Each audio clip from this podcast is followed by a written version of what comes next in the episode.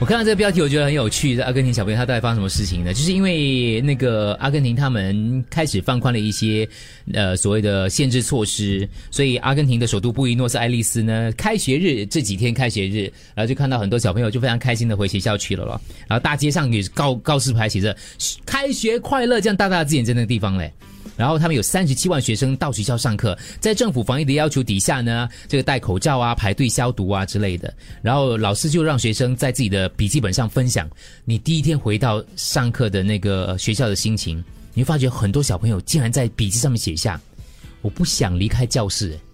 哇，那么爱读书哦，嗯，啊想那么爱念课上室了，因为想念离开课太久，室。可能我那时候有听过一个美国的一个博客嘛，他就在那个他的 b 看呃那个直播上面就讲嘛，他他那当时是骂美国政府，那时候还是特朗普那个时代了，他就说他他没有办法回答他孩子关于不不不能上学这件事情，哦，他他回答不了，他怎样讲讲，哎呀在等着，为什么要等啊？上课不是在学校吗？为什么是不是？他回答不了，因为他有好几个孩子嘛，他说他每天给他们问，他们那种其实小朋友的他的逻辑思考可能没有那么强，你跟他讲他不懂了，他就觉得这是一个理所你当讲然的政事治情。他也听不懂啊，啊，理所当然的事情，为什么不可以回去之类？所以我看到这个阿根廷的这些小朋友的时候，我就觉得哇，这个标题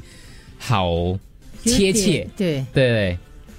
当然，他们就是开始，因为他们那边也打预防针了什么之类的，所以已经做了很好的防护工作了啦。嗯，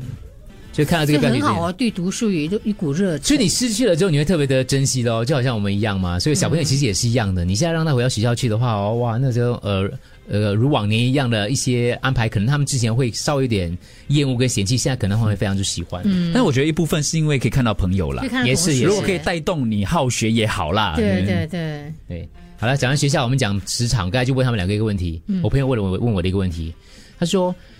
他在因为他要谈加薪了，就是每年都会所谓的加薪的比，他在这个时候是不是应该跟公司谈加薪呢？刚刚我就说了啊，看他薪水是不是很低哦，如果不低的话，